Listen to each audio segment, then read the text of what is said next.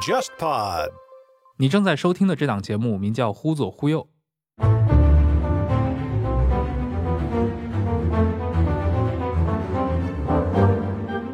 这是一档兴趣广泛的文化沙龙类播客节目，试图为中文播客提供基于经验视角的话题和内容。欢迎你在微信或微博上搜索“忽左忽右”，你会看到一个名为“忽左忽右 Left Right” 的公众号。我会在每一期节目上线后，在公号上发布关于这期节目的延伸阅读材料，并与听众互动，期待你的参与。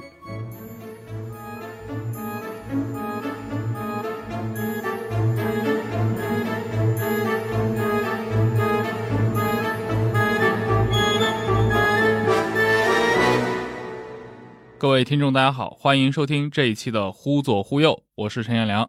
呃，今天我们来聊一个就是特别感兴趣的话题，也是其实从前年开始啊就想在这个节目里面做的话题，但是因为各种原因嘛，就主要就是就是我个人记忆力不太好。结果就一再的错过，今年终于是提前想起来了啊！不出意外，我们这一期上线会是在八月二十三号。那么在它的前一天呢，八月二十二日，咱们农历的七月半，传统意义上我们就说鬼节、中元节。上元、中元、下元，那它又是跟道教和佛教有非常强烈的这种宗教性的一些关联，所以挺有意思的。就是 本身志怪嘛，就是我们这些人都是非常喜欢的。同时，它这个节日的话，最近几年在很多的互联网上也被人谈论起来，而且大家又对它有非常多的神秘莫测的想象。所以今天呢，我们就请到了朱发老师啊，这是我们上海的著名的志怪圈的研究者。朱发老师之前出版过《安南怪谈》，在跳岛 FM 上好好的聊过。由于这样的一些渊源，今天就把朱发老师请到了《忽左忽右》的节目录制现场，和我们一起聊一聊中国的鬼节。忽左忽右的听众朋友们，大家好，我是朱发。很高兴和大家一起来聊中元节，或者叫盂兰盆节。嗯，七月半，七月半。哎，我我想问一下朱发老师，您是上海人吗？对，在上海会有过这个七月半的这种民俗吗？我正想说起这个事儿，就是 因为今天我们录制节目的是星期三啊，今天下午本来呢，我家要祭祖哦，啊，到每年的这个七月半之前，必须要提前要有一次祭祖活动，就在家里要摆一桌，嗯，请老祖宗回来。大概有多少个菜？我我我我也都讲不太清楚啊。但最后是要那个烧那个锡箔纸。嗯，我是上海金山人，就松江南边。那那么我们那里是一年是有六次祭祖的这样的一个仪式，从除夕开始算，就是年三十，然后接下来是清明，清明接下来是夏至，夏至也要夏至，夏至也要祭祖，然后夏至之后就是这个七月半。七月半之后有一个我一直觉得也蛮奇怪的一个时刻，就是十月初一，我们称之为十月朝哦啊，然后再接下来是冬至哦。那个十月朝就是基本上在我们阳历的可能就是十一月份的时候，差不多。嗯，你会发现这个祭祀的这个活动有三组是阴历的，就是年三十，然后是七月半和十月朝，嗯，然后另外三个是节气的，实际上是跟阳历有关的。就是清明、夏至跟冬至，嗯啊，这些时刻都有跟他的这个祖先崇拜这些因素，或者说在民俗上有它的这个不同的意义。那么七月半呢，结果就我爸妈就说：“哎，你明天有事儿，要不你就别参加了。”我说：“你们要不就提早到星期二，然后给他给他们看了黄历。” 结果昨天就记完祖了，那这样子的。朱发老师为了录这期节目，就 做出这样的调整，也也没有没有没有，反正就是其实我在和不在都可以了啊，但是就觉得好像在的话呢也挺好。嗯，我也看到一些，比如说像现在互联网上有非常多的那种各种帖子嘛，因为现在很多时候就是一些博人眼球的这种流量帖，对，比如说。父母叮嘱你七月半那天不要出门或者要早点回家，这个感觉好像就跟所有的这些和鬼怪扯上的节目日都是一样的。这个在我们传统中国的这个七月半或者说盂兰盆节里面会有这样的一个规矩吗？嗯，我觉得就是我们今天呢谈一些时间节点，谈一些节日，嗯，必然会涉及到这个所谓的民俗的这个层面，而民俗的这个层面其实又比较复杂，嗯，就你会发现各个地方是不一样的。这两年我们也是在互联网上可以看到，大家有这种嘲笑，尤其是南方人可能具有某种优越感的这种嘲笑，就是说，怎么到每个节日的时候，你们都说要吃饺子，对对吧？但实实际上确实是说，尤其是在南方，它的那种意志性或者说不一样的那些活动会更多一点。嗯，那么，甚至我们说南方和北方，其实还是一个非常粗的、最初的这样的一个区分。各个地方会有不同的这个习俗。我所看到的关于中元节七月半的这个讲法里面，有的地方就说那天甚至可能提早一点，这一段时间里面，小孩子是不要在外面随便玩，尤其是到天黑的时候。但是我又同时看到了一些记载，上百年前的北京，那小朋友们在七月半的时候，他们就会提着那个什么荷叶灯，嗯呃，莲花灯到处玩。对啊，那个荷叶灯和莲花灯，他们还有一个唱法，叫什么？莲花灯，莲花灯，今日点了，明天扔。呃，或者是带有儿化音的，今儿个点了，明儿个扔，这样的一个唱法。那么说这个莲花灯，民间的一个讲法就是说，是替那些冤魂野鬼 造路的。那小朋友们结果就提了一个灯笼，其实是做冤魂野鬼的这样的一些引导。那你就会发现，跟我刚才所说的那个警告孩子们晚上不要出去，因为今天是鬼门大开，百鬼夜行，这个是不一样的讲法。嗯，各地的这样的一些民俗观念当中，实际上不一致的地方挺多的。一方面，这几乎是一种可能我们可能今天会讲到多种的这种矛盾性的因素哈，就是呃，一方面我们可以看到有个大的框架，一个几乎是在这个汉文化圈里面统一的这样的一个时刻。七月半，但另外一方面呢，呃，会有很多冲突性的因素，佛教的、道教的、本土的信仰和可能是来自于外来的那样的一些文化的这种冲撞结合。那么还有就是各个地方之间对同样的一个节日会有不一样的这种讲法。对，而且它的这种杂糅性啊就非常强。而且我我自己不知道是不是因为我是九零后嘛，可能受到很多影视剧的影响。中元节这种节日，当然一方面它好像有两面。就是一个是真实的中元节，比如一个真实的鬼节，就是比如说像我是在那个安徽安庆长大，在当地的话，其实过七月半的这种风俗还是非常的这种浓厚。到了那就是一个非常重要的节日，但是我们翻那些古籍里面放河灯啊这些仪式，其实我从小可能也没有见到过，我感觉是一种完全被简化了的这样的一个现代的一个节日。但另一方面，比如在很多影视剧里面，我一看到中元节就感觉它跟这种。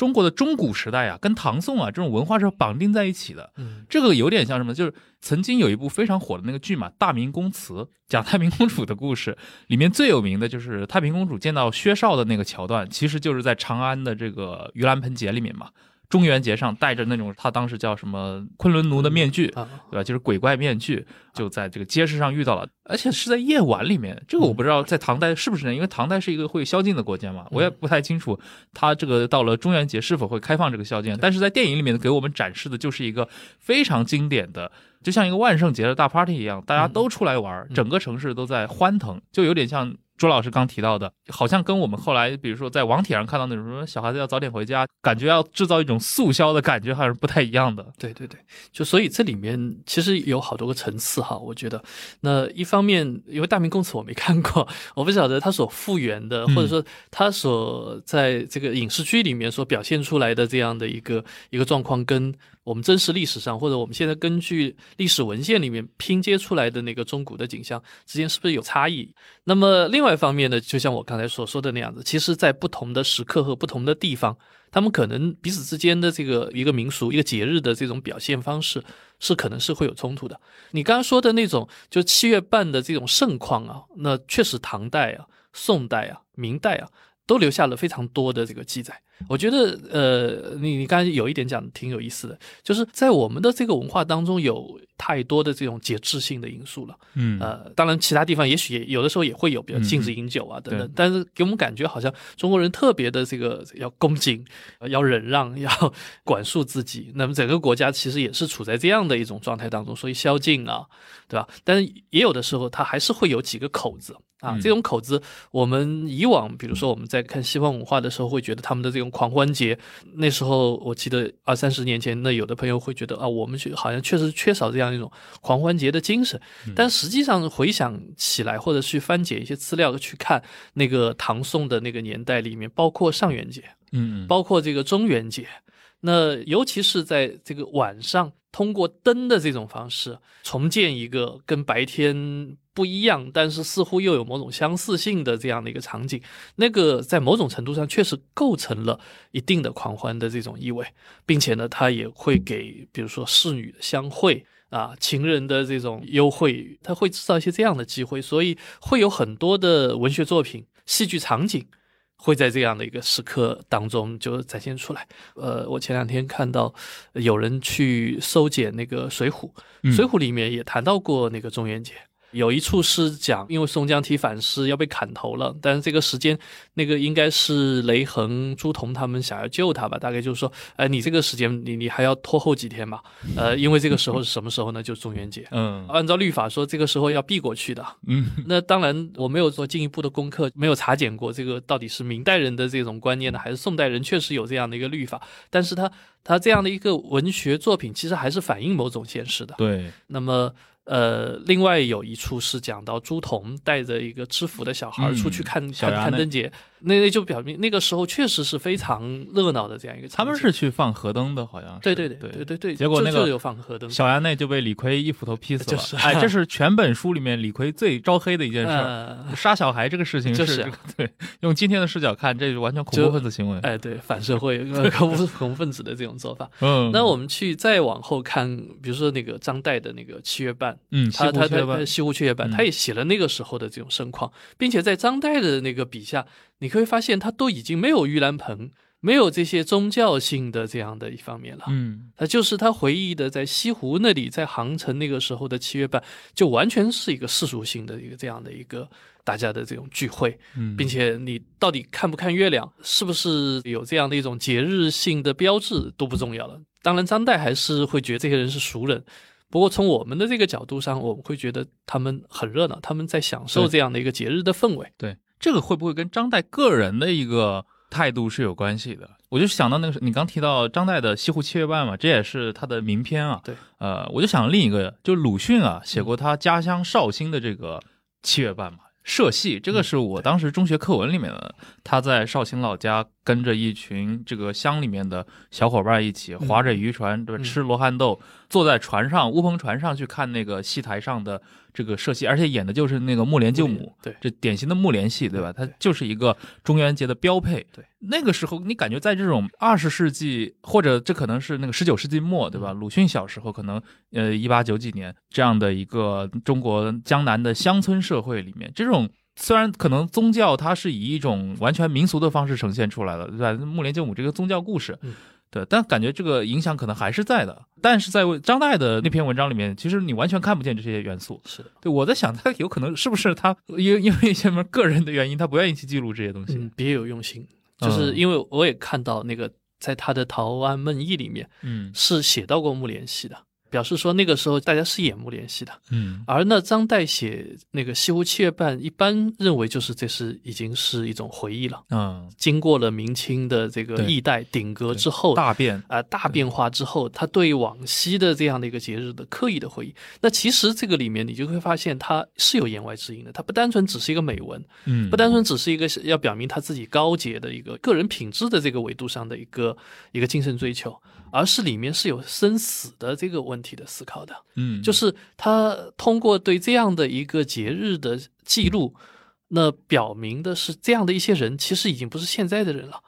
是已经是故人了，已经是过去的那个时代，是已经啊死掉的那样一种状态了。对，那个时候就会特别的给人一种恍惚感。而我们所谈的这个七月半这样的一个节日，这样的一个时间节点，其实它最核心的内容可能也是在生死之间的。嗯尤其是在那个佛教的这个盂兰盆节这个里面，那就跟生死、跟那个鬼这个发生关联嘛。是所以就是我们现在还是会把七月半称之为鬼节。那我觉得这样的一种，就是大家对它的这个称呼，是对这个节日的一个非常确切的一个支撑，也是它这个时间节点的一个核心。嗯但是为什么是在这个七月半的时候？这个就是一个比较有意思的问题了。呃对，这个就是今天可以就是请那个嗯朱发老师好好跟我们听众聊一聊，因为呃前些年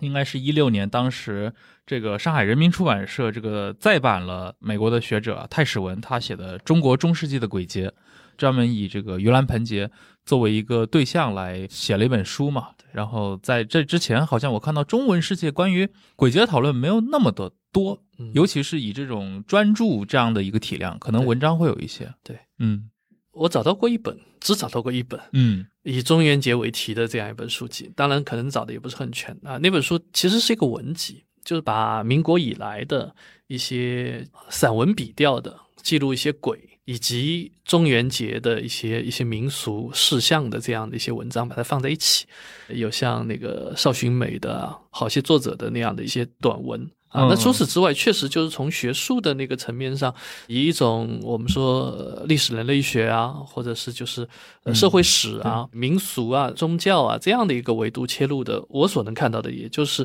这本。旧译称之为“幽灵的节日”太史文的这样的一本著作，那么太史文的这本著作主要还是以佛教为主线，这也是那个我们把七月半当称之为盂兰盆节的时候，它的确就是打下了最深刻的这个印记的，就是这样的一个从中古以降的这个佛教的这样的一些事项。这些事项其实到至少是一百年前或者几十年前的那个时候，不论是北方还是南方，确实也是中元节的一个非常重要的一个活动。嗯。啊，或者说当我们我们说讲到这个中元节的这些仪式的时候，尤其是公开的这些仪式的时候，那玉兰盆会。这个放焰口这些这些活动，可能多多少少都是有这个佛教的这样的一些因素的。那么给我们的感受，呃，我觉得可能大多数这方面的一些研究者，可能最瞩目的也是，呃，在这个里面，佛教的这样的一个因素是起主要的作用。按照太史文的讲法，这个可能是跟僧侣从印度开始就有一种斋戒。然后他们有一种相当于就是面壁啊，他们称之为安居，对吧？嗯，就是这样的一段时间过了以后，相当于开始一个新的这样的一个时间阶段。那么他把它比附成是一个僧侣的新年。那么这个僧侣的新年跟俗世的新年之间，就是恰好有一个子午对望，就是有一个从一月到七月的这样的一个间隔。但是我读下来哈，我我是有一点点怀疑，嗯，就是我觉得这个节日，当然它里面佛教的意味肯定是非常浓郁的，对。啊，但是在我们的中古以后，三教合一，呃，可能在某种程度上是会把一些佛教的意象是推波助澜的，把它放在一个前台，嗯，呃，尤其在民俗的在信仰的这个层面上是这样。如果是在那个主流意识形态那个这个层面上，他可能会宣扬礼教的那套东西，但是里面也许其实有着更多的这个我们称之为复杂性的因素。这一点从《西游记》这本书上也可以看得出来，《西游记》我们看上去这个不是就是一个佛教故事嘛，对对吧？但是历来就有一派的。观点，呃，当然有不止一派的观点，有一派的观点就是说，这个里面谈的是金丹妙道啊，谈的其实是道教系统的炼丹术的这样的一个一些非常抽象的东西。而且有一些人认为《西游记》这本书其实是在谤佛的，哎，对，非佛的这个有有这样的一种意思，就是说它看上去是堆砌了那么多的。如此浓郁的这样一个佛教的意象，嗯，但是它背后的那个真的精神到底是什么？其实是有争议的，或者说其实是有多个层面的，嗯嗯，呃，当然也有人从清代开始就梳理这其中有佛教层面的东西。对，那不管怎么说吧，就是像《西游记》这样的文本是这样子，在盂兰盆节，呃，或者说中元节，或者我们称之为七月半这个民俗的这个节日这里，我觉得也有另外的一些因素。嗯，就是我们可以按照鲁迅的这个讲法，叫是中国文化的大底在于道教。这个道教其实不是一个像太史文他们强调的，就是早期的佛教的那样的一个规范性的一个宗教，它可能是一个扩散型的，或者说是弥散型的这样的一种我们其实有的时候可以称之为民间信仰的那样一种层面上的东西。嗯，那么这种就是汉文明的一种一些集体意识，这个其实可以从七月半这里是可以得到一些印证的。只不过这些印证，我们可以看到的资料未必会太多，嗯啊，就像佛教的，如果我们要把追溯这个七月半的它的来历的时候，呃，事实上像太史文这本书里面，他也提到的，就是中国的这些中古的以及再早一点的这些文献是有很多问题的。一方面，它就是呃，往往是是一些精英层面的记录，它不是一个民众层面上的东西。呃，它可能代表的是精英知识分子，包括僧侣、神学家他们的一种记载，而不是民俗层面上人们的一种集体意识。那么早期的文献，并且还很少，比如说像那个你刚才也提到说，这个盂兰盆节在唐宋的时候确实非常盛行，但是它是什么时候开始的呢？呃，我们现在所能找到的文献，可能是在六朝的那个时候，嗯，在金楚岁时记的那个年代，有个叫钟岭的人，他他编写的这样一本书。所以他是从南朝兴起的。对，至少我们从就是文献给我们呈现的是这样的一个视角，这样的一种这个轨迹。但是很有可能就是如果我们站在一个民俗学的立场上，它可能会更早一些。嗯嗯啊，只不过那些东西始终就没有被记录下来。对，呃，而精英知识分子们，包括那些规范性的宗教们，他们可能是推波助澜，利用了一种在民间既有的一种这样的一些思维，这样的一些旧有的习惯。那么从这个角度上，如果去思考的话，我觉得可以看出一点就中元节的一些意味来。比如说，它之所以放在七月吧，七月，嗯啊，那个确实就是跟一月之间是就隔了半年，嗯，它是一个从夏天往秋天转的这样一个过程。就是呃，我们一般说冬至一阳生，冬至的这个时候阳气开始出现了，然后实际上到从夏至到秋分的这段时间是由盛转衰的这个。那按照中国古代人的这个讲法，就是阴阳两气其实是配合这个生和死的问题的。嗯，所以它这个节日它不像清明，也不像冬至那样子，就是虽然那那两个节日它也会记住，但是这个时候就会讲到说，从七月初一开始，有些地方就说鬼门大开，就百鬼夜行。那实际上甚至不只是一个。活人的这样一个狂欢节，嗯，就这个 这个时间点上，那就是天气慢慢转凉了，你夏天最七月流火最盛的这个时候就过去了，那阴气上升，就是连鬼都开始狂欢了。哎，这个听起来非常像什么呢？就是前几年那个新海诚那部电影啊，那个你的名字，对他用的是一个。日夕交换的过程当中，在傍晚，对吧？那个从白天进入黑夜，他也把就是呃，你看这也是非常日日本式的一个解读。他认为这是也是一种阴阳交合的间隙，这个间隙中可能就是两个世界就能被连接起来。呃，而且我记得就太史文那本书里面写过一段嘛，我看下来很像一个脑洞啊，因为我觉得这个解释力很多时候在于它的解读本身。他提到为什么七夕会和鬼节在同一个。月份月份里面啊，七夕也是在七月份。那古代妇女乞巧的节日嘛，那后来大家把它附会成这个牛郎织女啊，这个情人会面的节日。他认为这个跟鬼节、跟七月半所表达意涵是一样的，也是因为同样一个时段从盛夏转往一个初秋。对啊，那个天气的变化、气候的整个的变化，它可以用来隐喻岁序的一个裂隙。在这个过程当中，可能一些异世界就能够互相结合在一起。嗯，那像。呃，牛郎织女这种，对吧？他们作为情人，或者是作为这个天上的星宿们，可以。在这个节点上相会，人与鬼之间也是在这个，所以他的这个解读，我觉得我第一次看的时候，我觉得这难道不是个纯脑洞吗？我不知道 朱朱老师你怎么想？在中国古人那边啊，我看到的这个节日啊，嗯，就是包括我一开始所谈到的那个祭祖的这个仪式里面，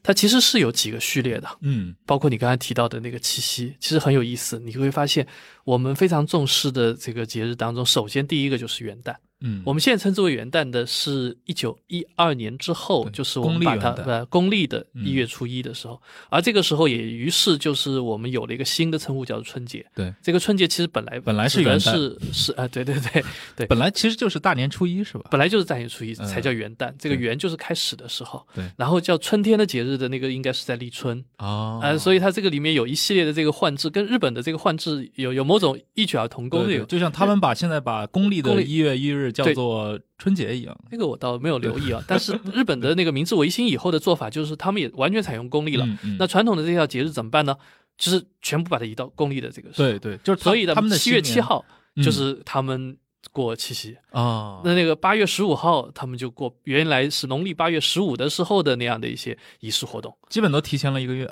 哎，对对对对。但这个里面你会发现有一种荒腔走板的东西，就是本来。按照农历走的时候是跟月亮有关系的，对，公历的八月十五号是月亮大概率的是不会圆的，嗯，对，对吧？呃，会会涉及到这样一个问题。啊，那就是我刚我们我再再把话头拉回来啊，就是呃，从月初一开始，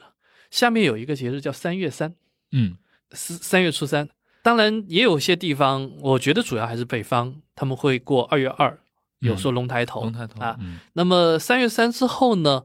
呃，有一个很重要的节日就是五月五，就是端午，端午就端午啊。这个这个这个节日有很多讨论了，现在也也是不简单的一个节日，因为它里面有纪念有辟邪，有要克制各种毒物，对啊、这样的一个过程。喝雄黄酒，哎，对对对，这个白蛇要要现出现行的啊。那么再接下去就是七月七，嗯，然后就是九月九九月九啊，你就会发现它这个是单数的叠加。。哎，还真的是，从来不过什么六月六、八月八、4六月六有一些习俗，啊就是就是说六月六晒书啊，啊二月二龙抬头，但是像四月四、八月八确实不怎么重视。这个单数的基日的嗯。这样子的一个节日，并且这些我们称之为节日的，现在就感觉好像是一些很快乐的日子。首先是因为有可能会放假，但是在古代的时候，这个节日之所以称之为节，其实我们古代是把两个东西是经常会放在一起作为同义词换用的，一个叫关，一个叫节。人身上都有关节，这个节就是一个节点，年是有年关的，年关就是这个时间不见得是个好日子啊。这个年关的话，会遭受到这个人来讨债的啊。嗯这个三月三、五月五、七月七都有过死人啊、瘟疫啊，九月九更是这样子嗯啊。偏差茱萸少一人，这个遥知兄弟登高处，那是因为要登高，你留在山下的话可能会有瘟疫。那个茱萸草是辟邪的这个用处、哦啊，解毒的这个功能。那么这个是一个系列的，另外一个系列的，你就可以看到，就是我们刚才说的，其实跟月亮的周期有关系，上元、中元、嗯下元其实都是在十五，这是一个月明之日。嗯本来月亮它的这个变化里面，其实也含有一个生和死的问题。嗯最早的时候，在甲骨文里面也就有讲到，就是我们现在称之为上弦月啊、下弦月啊、朔望日啊，他们有一个叫寄生魄，有的时候也会写成霸，就是那个霸王的霸，也有写成就是魂魄的那个魄。嗯啊，寄生魄、寄死魄，就是月亮从看不见，然后慢慢变成一个圆盘，圆了以后就开始亏了。最圆的那个点其实就是一个转折点，在这个过程当中，人们其实是会看到它的生和死的问题的。嗯一方面，它日和夜之间又是一个阴和阳的这样的一种对应，晚上鬼物会出来，白天是人的天下。那结果月最明亮的那个时候呢，那就是处在某种暧昧不清的，它像白天。十五的月亮那么圆，就给人的这种感觉就是亮如白昼，尤其是再加上各种灯。七月半的话，会有什么河灯啊、莲花灯啊、莲叶灯啊，灯亮起来的那个时候，但是它又确实不是白天，造成了这样的一个诡异的时刻。这是一个序列。嗯那么，另外有一些节日，你就会发现它的这种状况可能就会更特殊一些。比如说是某一个人的生日，嗯以前每个皇帝的生日都会变成一个临时性的节日，几十年里面有效的，呃，称之为什么天长节啊啊之类的。那么这方面的情况，我们会觉得它完全是中国化的，但不是的。中国人为什么有过节日的这种风俗呢？我们现在觉得这个是一一件理所当然的事情，但是如果追溯历史来看，这个事情又是跟佛教有关系的。嗯呃，佛教传进来了，佛诞日四月初八这个节日，也就是在晋楚岁时期，也就是我们刚才说的那个南朝的那个时候，开始被人重视，开始成为一个这个信仰的信众们他们大家一起过的，呃，有一种集体行为的这样的一种这个状况。那么自此以后，从信仰的层面，然后进入到了普通生活、日常生活。那么我们这可以从佛诞再来看这个七月半，就会觉得它里面其实真的还是有一点点差异。就回到刚才所说的、那个佛诞四月初八，还有像观世音什么这个得道日、什么出生日，那个什么这个六月十九啊、九月十九啊这些日子，你就会发现它合乎我们对生日的一种看法，它是一个在某种意义上来说是随机的，它不是一个一个确定的在什么一十这样的一个日子，对吧？但是像刚才我们说的那个两类。不管是一月一、三月三、五月五，还是什么一月十五，这个七月十五，嗯，对吧？还有像我刚才说的那个，我们那边那个祭祖的那个十月初一，这个大年三十，也可以说是一月初一啊，这些日子那是跟这个中国的传统的历法是关联的，跟那个月亮的这样的一个运行规律是有关系的。因此，从这个意义上来说，这个七月十五，我觉得是它是一个杂糅的一个产物。嗯，没错，有佛教的这个层面，但包裹在佛教层面背后的，可能是中国的这样一套阴阳的，以及对月亮体质的这样子的一个，就是由历法来刻画出来的时间，嗯。啊，而不是时间刻画的历法。啊、就是它很有可能是一个，比如说在中古之前的时代就可能已经有了的这样的一个农业节庆，嗯。只是后来它可能与这个从印度传过来的这个佛教的这种盂兰盆节对，拼合在一起，拼合在了一起，在那之后可能又有一些新的，比如本土宗教，嗯，又把自己的元素再注入。因为今天你去看同一个中元节嗯，道教也过道教的中元节，中元节这个名字就很道教，对吧？对上元、中元、下元，对但是可能佛教徒依然过他的这个盂兰盆节或者盂兰盆会啊，还去放河灯或者甚至放生啊这些。然后民俗这边的话，就完全是一个祭祖的节日，对他们有自己的一套，可能就是非宗教化的那套仪式。对你像我们可能我小时候经历的这种清明的祭祖，会去到老家，去到这种祖坟上去上个香，嗯，或者像您说到的，像金山老家那边做一桌菜啊，有一些自己民俗方面的这种仪式，感觉其实是三个平行世界都叠加在同一个节日上，对的，一个节日多种表述，一节三表。对的，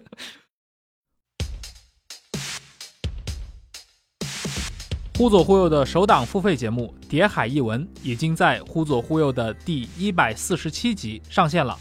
这是一档付费的单集节目，我和沙青青老师用将近一百分钟的时间，探讨了冷战的真正起点——古琴科事件和背后的间谍疑云。节目可以在小宇宙 App、喜马拉雅 FM 或者忽左忽右的微信公众号上找到，欢迎大家前去购买，支持《谍海一文》接下来的更新计划。多种表述里面，其实我们也可以看到它有某种共同点。一方面是结合在这样的一个时间点上，另外一方面呢，他们的某种诉求是相似的，嗯就是跟鬼有关的这样。对对，而且这些鬼大部分就是逝者嘛，哎，对，是中国的这种鬼，它也不是那种什么嗯。恶魔性质的，但它就是一个逝者。呃，这个里面其实呢，我觉得在这个七月十五这个问题上啊，又可以看出鬼的某种多样性来。哦，是吧？啊、就是我们会发现，在中国的这个概念里面啊，不太有一种非常严明的定义的东西的。嗯。就是像鬼这个问题也是一样，你想想看，屈原笔下的那个山鬼，嗯嗯嗯，跟近世以来，当我们在那边排外的时候，把外国人称之为鬼子，嗯红毛鬼，哎、对啊，不管是东洋鬼还是西洋鬼，鬼子。那么还有像我们在那边夸一个人什么鬼灵精怪，嗯。呃，像我不晓得其他地方有没有，至少在吴方言里面管管一个机灵的小孩叫小鬼头，嗯嗯。还有一些是心中有鬼。嗯 这里面的鬼，你可以发现它有一些不通约的地方的，嗯，呃，也许也有一些是可以抽出某种共同点来，但是至少它的表现形式是不太一样的。那么我是历来这么主张，我觉得在我们的这个语用当中，其实具有某种文学性的因素，或者说多义性的、含混的、暧昧的这样的一些色彩。在《西游记》里面，它并没有区分得很清楚，精和怪、妖和魔是有什么样的区别。现在有些人就特别要想把这个妖魔鬼怪这些东西都分得很清楚，对对对，啊，你既然是属于鬼族的，你就肯定不是怪族的，呃也不不可能是精，这个就给人感觉其实是我们的一种现代呃、嗯科学的思维，就是你是属于什么灵长目的、对，人科的，那就肯定不是鸡体目的，剑门纲目科属弩，对，他就搞这一套。对，就是具有某种分类学上的唯一性。嗯但是事实上，你去看福柯在那个《词语屋》里面引用过博尔赫斯的那个构想出来的，呃，也有可能是道听途说的中国的号称是古代某本百科全书里面的那种分类，那个分类是混乱的，嗯而那种混乱性其实是一个前现代的一种古老文明里面其实常有的一种状态。鬼这个问题也是这样子，嗯，就是我们去看，从这个字形上来说，鬼可能是跟祭祀有点有某种关联。按按照有一个呃有些人的看法，就是古文字，包括我们现在看到那个鬼的这个字形，它是一个大的一个面具，啊。人戴着一个面具的一个状况。呃那个有点感觉，是不是跟古代的什么傩戏这种有？哎，对对对，就就跟傩。戏，嗯还有就是后来称之为傀儡。你像啊“傀”这个字，就是单人旁的一个人鬼嘛。嗯那么这个里面扮演的有可能是神灵，也有可能是自己的祖先。嗯呃，就是所谓的尸尸体的尸，现在这个写法，繁体字的话，有的时候下面要加个死嗯啊。但是这个简体的这个写法本来也其实也一直有，嗯指的是在祭祀仪式上面，孙子要扮演爷爷，就在那里，那大家就对他做什么仪式这样子的。那这里面就有这种所谓祖先崇拜啊，嗯，有有这样的一个层面的东西。从这个角度上来说，你可以发现，那在上古开始，这个鬼跟人之间其实本来有一种亲密关系的。这种亲密关系是因为我们有一种血脉上的传承，嗯我们之间现在我跟鬼之间其实就是一个祖先跟子孙，因为生死才隔绝开来了，但是他还在我们身边，他会护佑我们，我们呢会定期的会祭祀他们，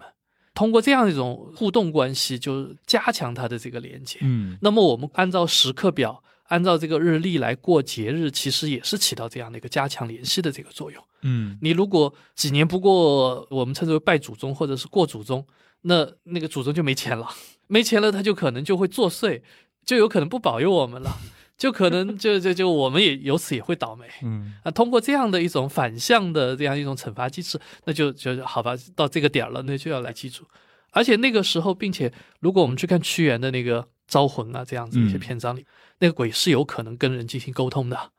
呃，并且呢，鬼跟人是生活在一起，这个空间跟我们现在不一样。我们现在埋葬死者可能会把它埋葬在外面，但是我们可以看到一种更传统、更古老的这样的一种习俗，就是这个坟墓跟人居住的地方可能是很近的。嗯嗯这里面当然这个很近不等于说是真的生活在一起，这个到现在还是啊，我那个、我今年清明啊，就回家也是去祭祖，到回到我的老家嘛。嗯我的老家是一个非常大的一个聚落，整个村子全部都是跟我同一个姓氏。哦，然后呢，可能从这个清代就一直生活在那，之前可能从徽州那边搬过来，嗯。呃，然后各自据各自的祖宗，因为你分的已经太细了，对，呃，然后呢，就是你要从一个坟头去到另一个坟头，要走很久，绕来绕去。其中有一个坟头特别逗，嗯。他就是在一个亲戚家的门口，嗯。就我们在那烧燃，呃当然现在不许燃鞭炮了啊，嗯。但是那个比如说在那磕头啊，然后在那祭祖的时候呢，他们家人就出来靠在他们家的这个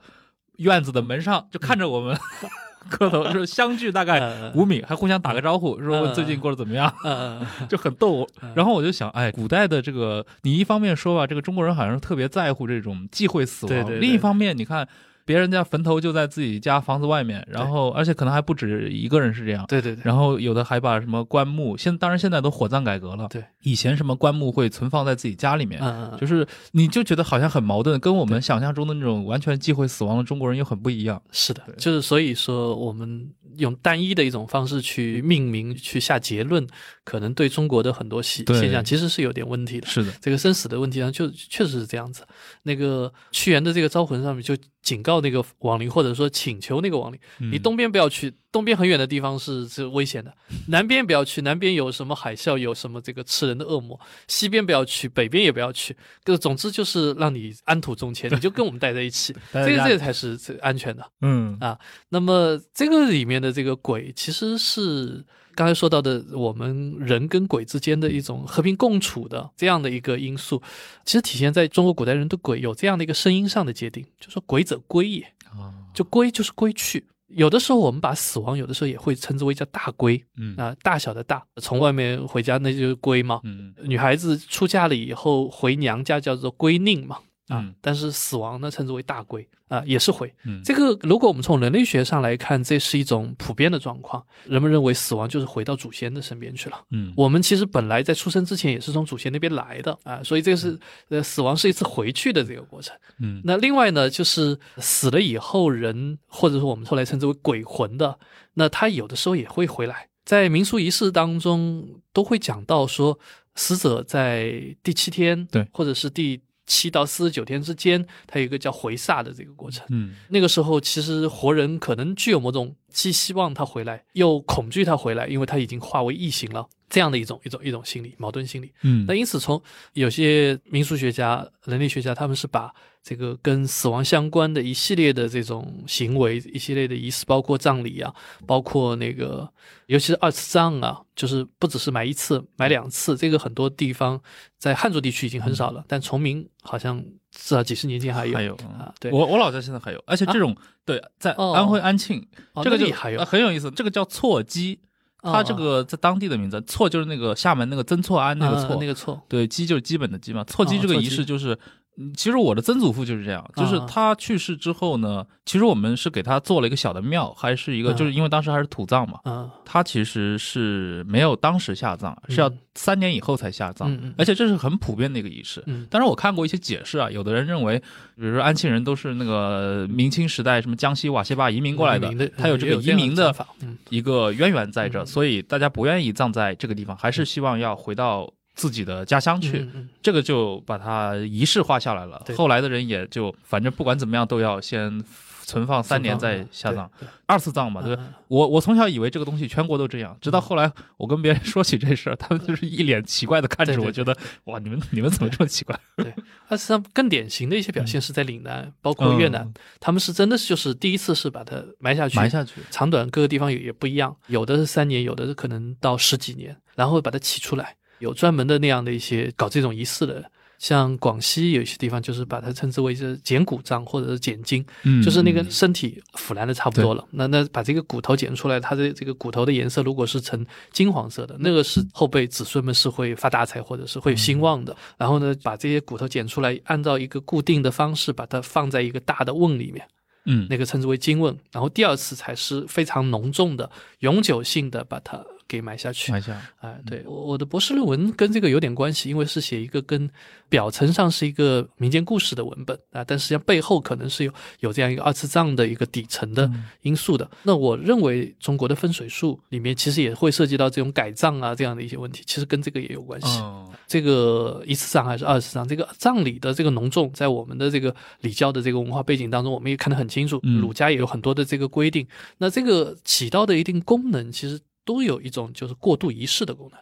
就是嗯死亡是一个如此让人惊骇的这样的一个事儿，对我们以后也会面临这样的一个问题。那么要处理好就是从生到死这样的一个一个过程。死亡嗯也许对一个死去的一个个体来说，它是一个一瞬间的事情，咽气了啊，脑死亡了，心脏停止跳动了。但是对于活人来说，这个必须要把它给拉长、延长。嗯并且呢，还有还会有反复。刚才说的那个回煞也是这样子，还有就是我们定期的这个祭祖，嗯那么这个七月半也是如此。有些地方我看到一些记载说是从七月初一就开始，哦就认为这个是一个鬼门大开的日子，祖先们就会回来，所以他们就开始祭祀。那一直可能要摆到七月十二或者是七月十四、嗯每天都会上贡品。这里面还有一个很重要的问题，就是说不为是自家的祖先是这样子，嗯，其实所有的鬼都来了。其实有很多孤魂野鬼嘛，对，这里面就要区分出这个家鬼和野鬼的这样一个问题。嗯，在我家那边，那就是祭祖，就是祭自家的那些。对，嗯对，但是我们可以看到一种更普遍的状况，就是七月十五的时候是有祭野鬼的。对，这个跟佛教的那个又发生关联了。盂兰盆节那那它有一个布施恶鬼的这样的一个。他那个是对众生都都开放的，对对对对对，包括那个太史文的这本嗯书里面也谈到说，这个盂兰盆节，它按照一个佛教的正宗的这个讲法来说，那是目犍连尊者他有神通，他看见他的这个母亲嗯在恶鬼道里面受苦，然后他就发愿，或者说佛指示他，那么他所以就布施。那这个布施的对象，它又包括是所有的僧侣，不只是对鬼，还有对这些这个这个活人或者说神职人员。当他到了我们的这个民间，他就有分化了。嗯哼，有一个就是像孤魂野鬼布施的这样的一个集体性的行为了。对，你看那个放河灯，其实就是啊，对对对，他就是专门定向对那些所谓的溺毙的这些鬼魂嘛，嗯，就所有在这个水道这套系统里面的，都可以出来享用这些祭品。对对对，只是我们把它已经完全当成一个民俗来玩。呃，对。对，那就是这里所谈到的这个呃野鬼嗯，跟祖先之间的这个差异啊，我一直觉得它可能是鬼这个概念，从一开始的时候人扮演的这个仪式上的被祭祀的这个对象，那变成我们现在讲的鬼故事，讲到鬼魂，我们会有一种恐惧感。嗯这个里面的这种变化，我觉得可能是跟野鬼有关系的。嗯，怎么说呢？呃，就是当我们在比如说像七月半这样子的一个普遍的鬼的这样的一个情境当中，那它这里面必然就会要区分，我们的祖先可能只是其中的一小部分，更多的是我们无法控制的，跟我们没什么关系的。对可能对我们更怀有恶意，而不是一种护佑的这样的一种愿望的嗯，这样的一种状况。这些我们又不能不管他们，又不能一直管他们。那所以在这种情况之下，就会有一个叫七月半这样的一个习俗，就是嗯要在这个时候要有所布施。但是我自己挺好奇一件事情的，就是就从佛教的这套世界观里面来，因为它是印度的这种轮回思想嘛，对啊，这个人是会轮回的，这就是一个冲突了。其实我从小就在思考这个事情，人如果去轮回了，怎么又有鬼魂能回来呢？嗯，没错，我也思考过这个问题，我觉得是一个很有意思的问题。每年我们家祭祖的时候，我父母他们也会考虑到这个问题哈，就是所以呢，那些祖先们，我们摆一桌子菜，旁边摆一个个的酒盅，摆一双双筷子。那么几代之上，比如说像我祖父母他们那代人全凋零了、过世了以后，然后家里的长辈就说：“哎呀，这个地方的几个位置可以去撤掉了。”那么这里面我觉得有几重因素：一重是那个桌子摆不下了，另外一重就是受到佛教的这个轮回思想的影响了。嗯啊，但是他们没有一个非常明晰的一个可以说得清楚的概念，他们什么时候轮回的一个问题。事实上，甚至就是这两方面会有某种冲突的。对啊，就是那些祖先难道没有轮回吗？这里面其实背后是说的是印度的佛教所承载的这个生死观，跟我们上古以降这个地方本土的一种对生死的这样一种理解是不一样的。嗯，就佛教他认为这个生命或灵魂，它是会有一个六道的这样的一种变迁。死了以后可以再生，可以投胎，循环论。哎，对对，循环可以经过一个审判，然后来重新分配。嗯，但是上古的时候，我们这儿的这个三界是一个绝对的一个分配，你人死了以后就归于尘土，归于黄泉、九泉之下，一般情况下不回来了。但回来可能就会作祟，或者是影响人世间也是会有，但是它不会变成一个人人的这样一种状态。那么这两者之间，从汉代佛教传进来以后，就具有某种妥协或者说结合，但是里面的一些因素，我觉得始终其实没有一个非常理论性的，至少在民间没有这样的一个解释。嗯，我曾经注意到过一些就跟中元节相关的一个鬼故事哈，那个也写过文章，大概是从明代，其渊源也许可以再往前追溯一点。但是到清代、明代、清代有很多这方面的文本，各本书里面讲的具体的人不完全一样，但是情节非常类型化，而且也有一些共性。往往是一个江苏人写下来的一个浙江人去江西做官，然后在江西的这个任上呢，他在中元节那天睡了一个午觉，嗯，午觉醒过来，哎，怎么发觉嘴巴里有馄饨的味道？馄饨，嗯，觉得很奇怪。再回想一下，哦，我刚才做了一个梦，怎么梦见一个中年妇女或老年妇女在那边祭拜？那个祭桌上就有馄饨，那个景象，他越想越栩栩如生，觉得哎，好像在哪里看到过，或者是就在官府旁边不远的地方。嗯，然后跑过去看那家的仪式还没结束哦，然后再这个聊下来，发现这个浙江来去江西做官的这个官员。就是那个正在搞仪式的这个系着馄饨的那个老太太的年纪很轻的时候就守寡的那个老太太的丈夫，嗯，的转世，他的转世，也有一个译本是说，好像还是在嘉定那边哈，我印象当中，嗯，就是一个和尚也是在中元节做了这样吗？这个醒过来发现嘴巴里有馄饨的味道，那么这边大概馄饨可能是往往是这种菜肉馄饨嘛，嗯，那也就意味着他也突破了某种他的这个戒律的这样的一个因素，然后后来发现，哎，是一个轮回的问题。啊，那这个里面你可以就会发现，那边的那个老太太还在那边祭祀，她还认为她的亡夫还是个鬼魂。我们按照这个故事里面的这个讲法，她亡夫已经转世了，已经成人了，已经做官了，已经是另外的一个生命了。没有这样的一个关联的话，甚至他们互相都不会知道有这样的一层因果。啊，这个是我觉得是中元节它这样的一个故事背后就展现出来的这个佛教跟中国的民间信仰之间，或者说两种生死观之间的一种可能最终都无法完全协调的、没有解决的一个问题。嗯，是，就即便过了一千五六百年，对，但其实两种思维还是没有真正的。能够完全融合在一起，对吧？自洽起来，哎，对，完全自洽起来，或者说有一个规定性的讲法，对，就是呃，一个死者到底隔了多久才可能轮回？当然，佛教里面其实具有某种规定性，就是他认为会有一个十殿阎罗会审判，根据这个人之前的那个善恶。然后判处有期徒刑，你堕入恶鬼道了，或者是什么俱生地狱，你要被锯多少次以后，然后再转世投胎，并且是投胎成人呢，还是投胎成猪啊、羊啊、狗啊、兔子啊等等之类的？他们有一些具体的讨论，但这些我们可以发现啊，在就民俗的那个层面上，这种我们称之为神学的，或者说是一个非常复杂的思想和技术的这样的一些叙述呢，它会被过滤掉。嗯。这个我在当年写博士论文的时候，是把它区分出这个所谓的叫内部传说，一个是所谓的外部传说。就你会发现在俗性的那个那个层面上，在其实我们现在对中元节基本上也还是一个俗性的理解啊，它不会有一个非常精密的这样的一些可以自洽的技术性的逻辑。它只会有一个很含混的这样的一个表述，在这种情况之下，就是我们刚才看到的那个反复被记在笔记小说里面的这个故事，于是就有某种疑问了，就提出了这样的一些疑问。嗯，那哎，那据您比如说，你看这些古籍啊，或者说一些明清的这些笔记小说里面，嗯呃，涉及到这种鬼神崇拜啊，或者比如说类似于像中元节，你刚引用了一些这样的故事里面，其实它更多还是一个，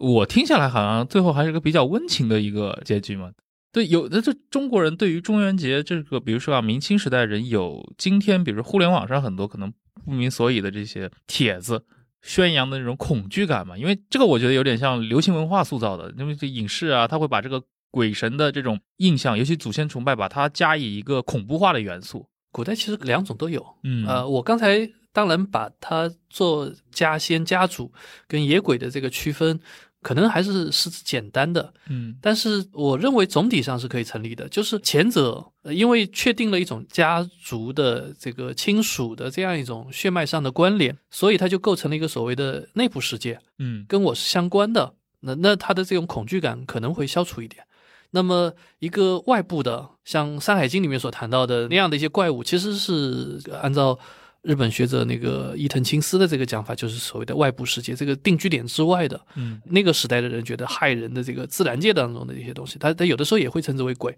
包括山鬼也是这样子嘛。那么后来的这个野鬼啊，以及我们现在的那个对鬼的这种恐惧感，包括现在的这各种鬼话、鬼故事里面的这种状态，呃，其实也是一个我们对死亡的未知世界的，跟我们的日常生活这个相隔绝的、相疏离的这样的一种状态的这种反应。那么这种状况其实也一直有嘛，就是甚至一个活人，我们可能会对他觉得很亲切。嗯，当他突然去世了，尤其小孩子，我们可能会觉得他是一个恐惧的一个对象。会所以在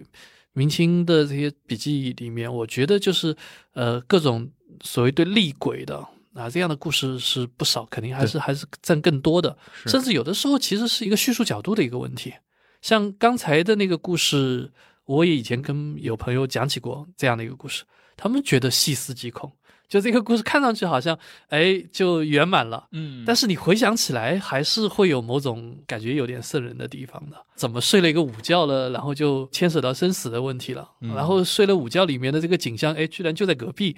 嗯。对啊，一个可能已经鹤发鸡皮的一个老太太啊、原来跟自己是有前世姻缘。嗯那么朝鲜的一个版本非常相似，他没讲是一个官员，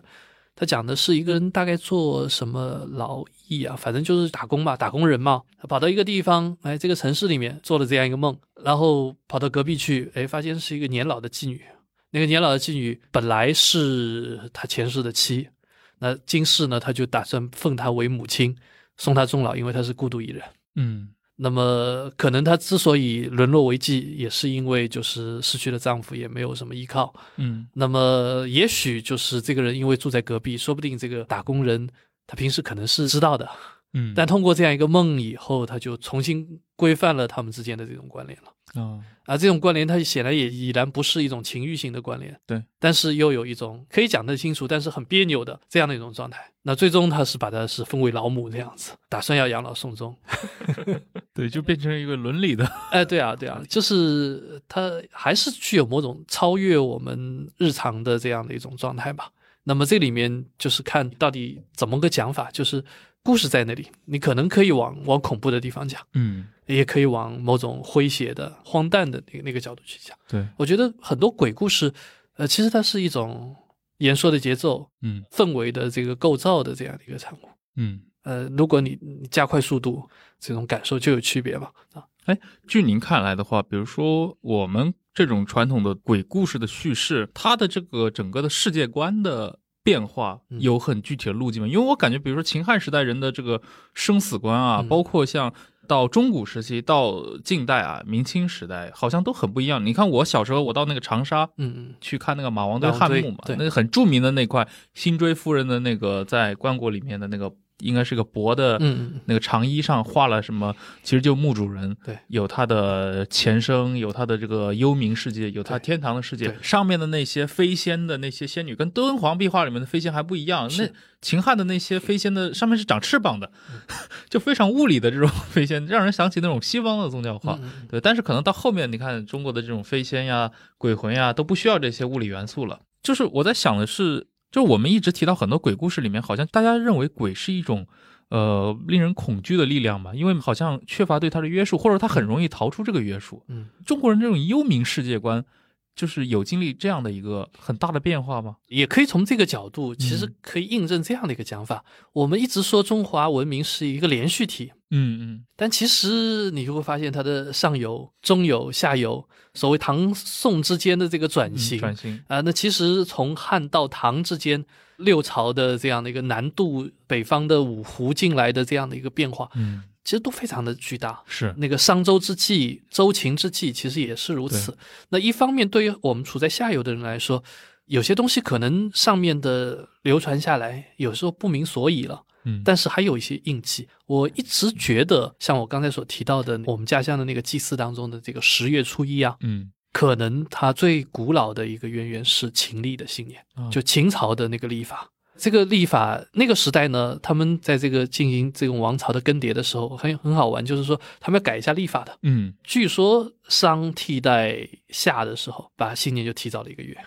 然后周历就比商历又提早了一个月。当然，这个提法呢，在民间实际上不怎么能够通行，但是政府的这个层面上，这涉及到所谓的叫正朔的问题。所以呢，我们民间使用的这个农历，通俗的讲称之为阴历，历跟月亮有关的这个历法。那还有一个称法就是叫夏历，啊，据说是从夏一直一直传下来的。但是在那个政府的层面上呢，秦历它是比周历又提早一个月。啊，所以呢，就是我们以夏历为标准的话，商朝人过新年是在农历的十二月初一，周朝人是在十一月初一，而秦那个时候虽然很短暂的那么二世而亡，但是他是在十月初一过新年的。嗯，照道理，这个几十年也不太会影响那么久远嘛。但是我们可以在历史上看到一些痕迹，比如说三国时候，嗯。十月初一的时候就有很很浓重的这个仪式，击鼓骂曹的那个祢衡，嗯，后来被曹操打发到刘表那边去，刘表又打发到那个黄祖。黄祖那边去，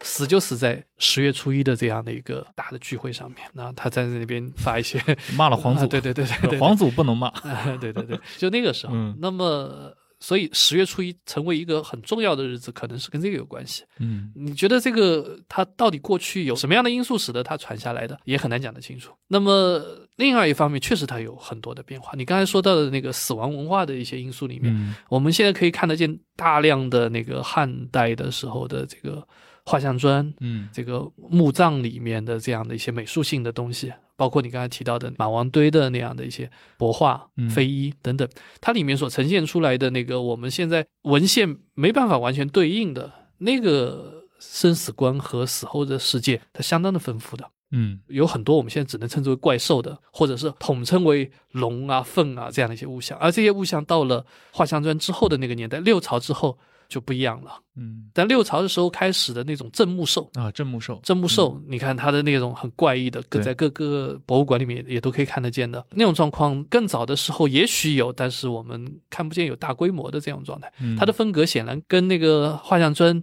还是有一定的区别的。哎，这个是不是跟南北朝时期这种佛教的大举传播是有关系的？呃，更加准确的来说，我觉得是包括佛教在内的草原这条路线上的东亚跟中亚、呃内亚这样子呃内亚的这样的一个文化交流是有关系的。因为佛教其实也借助于这样的一条路线进来，里面也包裹着就是非印度性的一些因素，比如犍陀罗的对，那样的一些美术的，呃包括背后的文明的这样的一些嗯要素。那么到了唐代的时候，那种中外文化的交流，那更是不用说了。是，但是到明清的时候，你可以看到它的这种状态，就跟唐宋跟更早的时候，这个嗯这个确实有很大的差异。而且我觉得佛教文化在我们现实生活中，当然除非你是个佛教徒啊，但对于普通人来说嗯，它最大的一个影响，还真的就是在塑造我们的这种幽冥世界的观念，对吧？对。你可以是个无神论者，但是只要问到你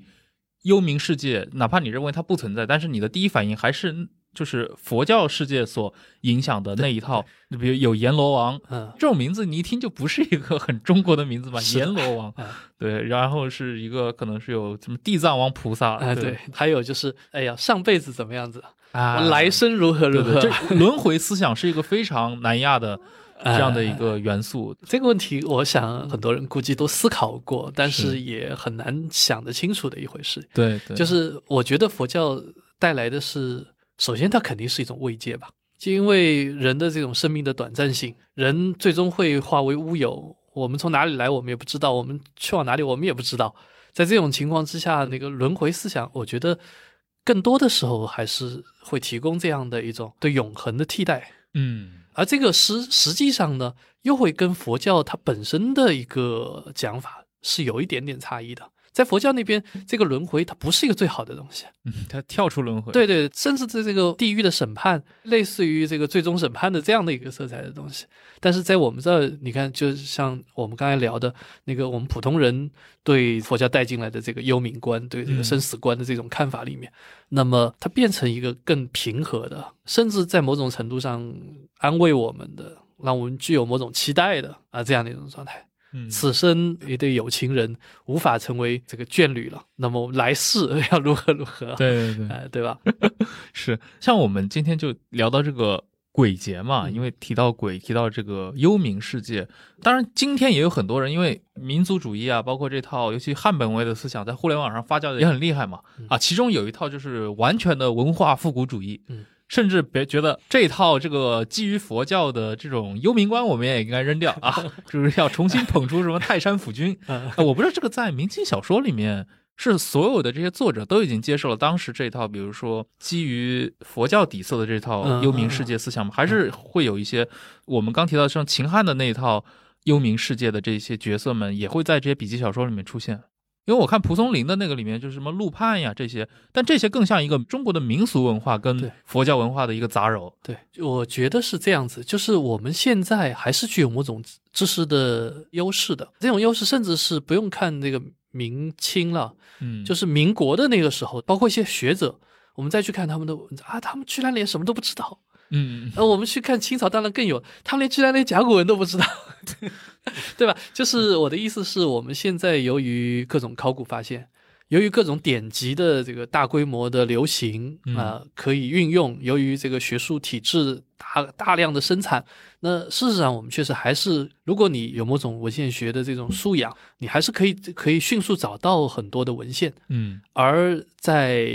不要说那个明清了，民国的那个时候，很多人其实要得到某本书，得到某些这个具体的资料，其实他们还是具有某种困难的。嗯那么少部分家里拥有很多藏书的人，他他可以旁征博引。对很多其他人的的读书的条件可能要差很多，有些书他们可能就真的就一辈子都没怎么见到。嗯因此，他们对以往的这些基本书的理解，可能要比我们要深很多。他们从小就反反复的在那边读，但是你要说他们读的书有多么的广博，这个就很困难。在这种情况之下，就是我觉得，尤其是当你说到的那些明清小说、明清的笔记里面的这些，就算他是一个士大夫，他们的记载当中还是有大量的随意的这种色彩，以及从俗的这样的一些状况。因为那个时候中古以降的这种三教合一的这种因素就很充分了。嗯具体到每一个人那里边，他肯定是有差异的。有些人对佛教就很反感的，更多的人，我觉得就算是他对佛教很反感，就像你刚才说的那样子，就是他他还是会无法避免他有很多的就佛教已经混同进来了，不分彼彼此的这样的一些一些观念影响着他。所以我就觉得你刚才所提到的那些，就是要所谓的复古的或原教旨的那些，他们要回到哪一个时刻呢？嗯呃，因为我们刚才说说的就是一直在变化。一直其实真的是一直在变化，唐宋的跟秦汉的，秦汉的跟这个更早的时候的那个商周的，商跟周的就有巨大的这种差异。生人祭祀啊、对啊，一个是什么都是天决定的，一个是跟祖先崇拜的兴起有关系是。是，呃明代跟清代有有那么大的这个差异的。对。对你刚提到那个，其实古人的这种，因为我们今天身处互联网社会嘛，就是所以信息摄取啊，包括很多的物质摄取，真的非常方便。古代的世界，或者或者都不是说古代了，那三十年前的一个世界，对吧？前互联网时代的世界，那都是一个纯粹的物质世界。我们要去寻找一个什么材料，要去写一本什么文章，我们要去找参考资料，这个难度跟今天是完全不可比拟的。你像那个清代的有一个大才女，那个王贞仪嘛，她也是一个数学家，因为她也是出身那种非常好的家庭。她为什么这样的一个女性，她能够在天文学上有这样的造诣，对吧？就是因为她的祖父给她留下了七十五柜的藏书。这个七十五柜藏书，其实你想，按古人那么大的那个毛笔字那种，它还不是今天签字印刷这种小字，对吧？通常这种古籍，就算七十五柜或者七十五个厨子，嗯，能有多少呢？今天呢，你给你一个一 G 的网盘，对吧？你这个是是是，你你装这些 PDF 全装下来了，对。古人讲那个才高八斗，这个是夸张的讲法哈。另外一句话跟它相对的叫学富五车。五车，嗯，那我经常会说到，你从小时候的那个教科书，也不要教辅了，教科书你一本都不丢，用古代的牛车去装，写成这个竹简，那肯定不止五车。对对。因为刚谈到这种幽冥世界呀，包括今天讲了这么多关于中元节，它受这个佛教影响，我就想起一个跟最近的事件也是有关系嘛。余英时先生不是去世嘛？最近啊，我就想起他当年有一本书，那个《东汉生死观》。对啊，他其实探讨的，其实你可以是，虽然佛教也是在东汉传入，但是他那本书里面探讨的，基本上还是一个前佛教时代的。中国人，尤其中国上层社会的一个对待生死的一个观念，里面其实也是两派拉锯，有那种啊认为人死如灯灭，对吧？也有那种认为求仙养生是可能的，呃，所以那一套里面，大家对于生死的追求是一种长生久世的追求，明显就是一个在接纳轮回思想之前的一个中国人对待死亡的看法嘛。我就想起刚提到栾宝群先生《闷尸谈鬼录》，我其实第一次看他的第一本的时候，我最喜欢其中一个故事，是那个杨角哀与那个左伯桃的故事。他那个故事，我靠！我第一次看的时候，当然我那会儿可能才十八岁啊，我看了之后就心里就想，哇，这个太太牛逼了。嗯，就是因为他那个故事可以跟听众稍微讲一下，就是讲杨角哀和左伯桃这两位呢。先秦时代的人莫逆之交，但是其中有一位那个应该是杨角哀是早逝了，左伯桃作为他的挚友啊，就在他的坟墓旁边就修了个房子住，对吧？这个纪念朋友帮他守灵啊。突然有一天做梦梦到杨角哀过来哭诉，说他葬的这个地方原本有一个别的墓，是一位金将军的墓。当然后来有人附会说是荆轲的墓，也有人说呢这个金将军是楚国的将军，对吧？都有解释。我觉得后一种解释可能更 解释性更强一点。说这个金将军这个鬼呢，就非常厌恶杨角哀的坟，就是新坟嘛，就是金将军就带着自己的小鬼兵，把这个杨角哀打了一顿，欺负他。左伯桃一听大怒，这个梦里醒来了，就觉得非常生气，就扎了一堆草人，说为兄弟助阵。结果到了晚上，噼里啪啦的，第二天早上起来一看，草人全倒了，杨角哀又被这个金将军打了一顿。左伯桃这时候怒不可遏，直接拔刀自刎了，说我亲自过去帮你。然后事业说风雨大作，就两座坟都毁掉了。哇！我第一次看这个故事的时候，觉得就这种故事就非常有先秦质感，就是那种生死观这个事情嘛。我们好像老是觉得，也可能是流行文化塑造啊。像我们看那个什么张彻的那些电影里面，对于什么先秦时代的人或秦汉时代的人，包括很多史记里面也会有这种感觉，什么三杯土然诺，五岳道为轻嘛，就对生死的看法。好像没有那么的重，呃，我不知道，就是今天就正好想跟朱老师讨论一下嘛。你觉得这个会影响到人对幽冥世界的看法？因为如如果一个人特别爱惜生命，特别在乎生的话，我想他对死亡的看法和那些觉得生命也没有那么的珍贵，我可以随时的奉献出来的人，应该还是不一样的。这个我觉得就是不同的文化传统里面，其实都会有。你想佛教里面所讲的要去执，所以它其实都有一个对现实生命的这样的一种自我中心的这样的一个价值的一种否定、否定、怀疑。对，那这个状态在儒家那边其实一定程度上也可以找得到一些痕迹。嗯，那么当然这个里面有一个永恒的这样一种信仰，或者说某个信仰、某种宗教提出了一个承诺，这个在很大程度上是会激励人的。就是前些年的那个人肉炸弹恐怖主义的这样的一种做法，那显然就是跟这个死后世界的呃一个承诺是有关系的嘛。他会给至少是一部分人会提供这样的一种支撑。嗯，那我觉得即使是在一个宗教氛围极其浓重的这样的一个时代、一个地方，其实这两种人可能都始终会有，就是有些人置生死于度外，但另外一些人是会贪生怕死的。对，那你说的这个，他们两个朋友之间的这样的一种幽冥故事，我想起好像越南也有一个啊啊，但是越南的那个呢，就涉及到一些权力关系啊，他讲的是一个贵人。本身也有点法力的啊，结果被一个大鬼给诅咒了，然后就死掉了。死了以后，就他托梦给他的姐姐，他姐姐可能是嫁到宫里去了吧，就是集合这个现实的这样的一个宫廷势力，给他搞了很多的。就是刚才说的是一个人在那边扎草人，那个是动用国家力量给他搞，但是还是打不过那个大鬼，那个可能是一个缰绳还是什么之类的，还是打败，最后就只好妥协，只好告老，就这样子的。那么类似的故事其实还有还有很多啊，有的就是成型的，有的我们可能还很熟悉，比如说那个鲁迅的那个铸剑啊，改写的那个三王墓的那个故事啊，那个里面你也可以看到这种亲生死，嗯，没坚持是吧？他那个。呃没坚持，对，干将莫邪之子啊，要为干将报仇，但是他其实是一个小孩，没什么能力。但是突然就来了一个黑衣人帮他来报仇，而且那个黑衣人显然就是把自己的生死都置之度外的，最后就是把自己的头一割，三个头在一个大的油锅里面这个翻滚，在那边撕咬，对，最后认不出来，一起合葬，对，合葬就就就这样的一个状况。那么这种可能。它具有某种现实性的因素，就这个故事背后是一种什么样的现实呢？一个神话、一个传说、一个故事背后可能都会折射出某种现实来，但它未必是一个直接性的对应。我以前写过文章，我认为可能是跟南方的一种三角灶有关系，是一种对火的一种崇拜。那很多部落里面，他会用三块石头支起一个锅子，那个叫叫火塘啊，或者什么样有不同的叫法。那么它有一个三的这样一个因素在里面。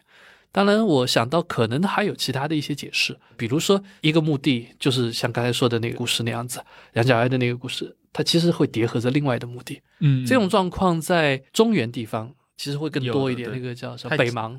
啊，那个你 墓葬太多了，墓葬太多了。上面是一个是什么时候的？那个下面可能又有叠压的一个。那个梁山伯祝英台的故事不就是这样子的吗？是好像说那个梁山伯应该是元代还是明代的人，也是他被下葬的时候，可能挖到了一个应该是近代的一个古墓，是是，上面写着就是大概祝英台之墓之类的。是是是，因为英台这个词，它就它不是个名字嘛，英台一般就是说你家的小小公子、小相公，这个对吧？小英台。就祝英台显然就是一个姓祝的人家的这样的一个小相公了。对的，对的，对的。这个我觉得可能是跟我们对墓地的选择，嗯，就补墓、择墓，后来的风水术，它可能也有关系。对，就是大家会觉得这片区域里面始终就只有那几个地方才是风水宝地，然后一次次的埋下去，这样子，很有意思，很有意思。